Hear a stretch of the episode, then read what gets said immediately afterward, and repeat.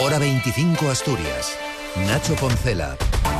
Última vuelta informativa Asturias en este primer día de febrero en el que el gobierno asturiano y la Jefatura Provincial de Tráfico ha anunciado nuevas medidas para aumentar la seguridad viaria en el corredor del Nalón, donde ayer morían dos personas.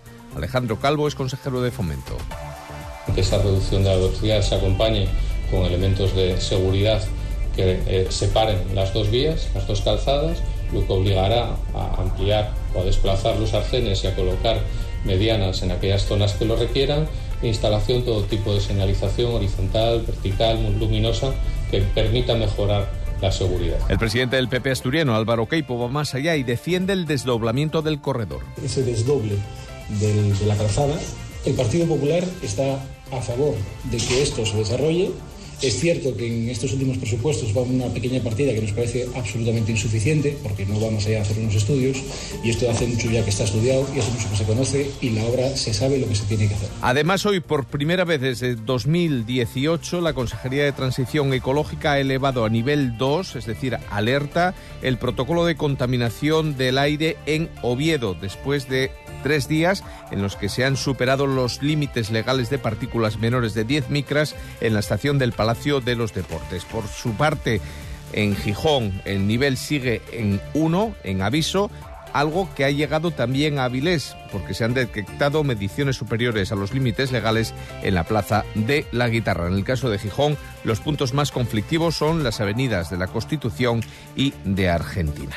Por otro lado, las tres organizaciones agrarias asturianas con implantación nacional, la SAJA, COAG y UCA, se suman a las movilizaciones en contra de la política agraria comunitaria y harán públicas sus movilizaciones en los próximos días por motivos que explican Ramón Artime, secretario general de Asaja, la máxima responsable de COAG en Asturias, Mercedes Cruzado y José Ramón García Pachón de la Unión de Campesinos Asturianos. Yo no sé cómo se puede intentar mm, que digitalicemos el campo cuando no tenemos cobertura todos estos requisitos vemos que están dirigidos a aburrirnos, a complicarnos la vida, ponernos palos en las ruedas y que vienen dictados desde Bruselas. Yo creo que ahí vamos a tener que empezar a pensar en eso también, en, incluso en las manifestaciones que hagamos pues aquí nosotros también sabemos abrir las cubas y a tirar la leche que viene de Francia. Y al conflicto en educación, que podría llegar a una huelga general, se suma la decisión de cómo regular los móviles en las aulas. El presidente de la Junta de Personal Docente, Jorge Espina,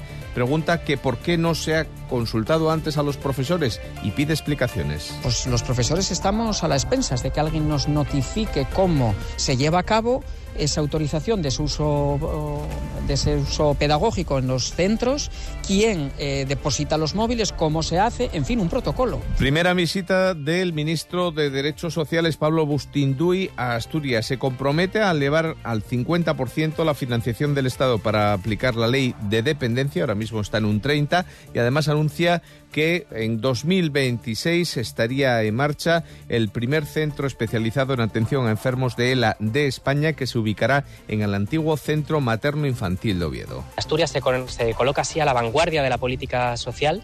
Esto forma parte de, como decía, de ese cambio de modelo de cuidados que apuesta por una escala humana, que apuesta por modelos de convivencia para los pacientes Em, y por tanto se aleja del modelo institucional de macroresidencias y, y busca generar las condiciones más parecidas a un hogar y un apunte más, el Gobierno del Principado va a establecer una alianza conjunta con UGT y comisiones obreras para desarrollar los objetivos políticos de la Viceconsejería de Derechos Ciudadanos en ámbitos como la participación ciudadana, la memoria democrática, el consumo, la juventud, la transferencia, la diversidad sexual o la Agenda 2030. Nos queda tiempo ya para contarles cómo va a venir climatológicamente o meteorológicamente el viernes 2 de febrero. Comenzaremos un día muy similar al de hoy, con intervalos de nubes bajas y brumas y nieblas, sobre todo en la costa, asociadas al principio y al final del día.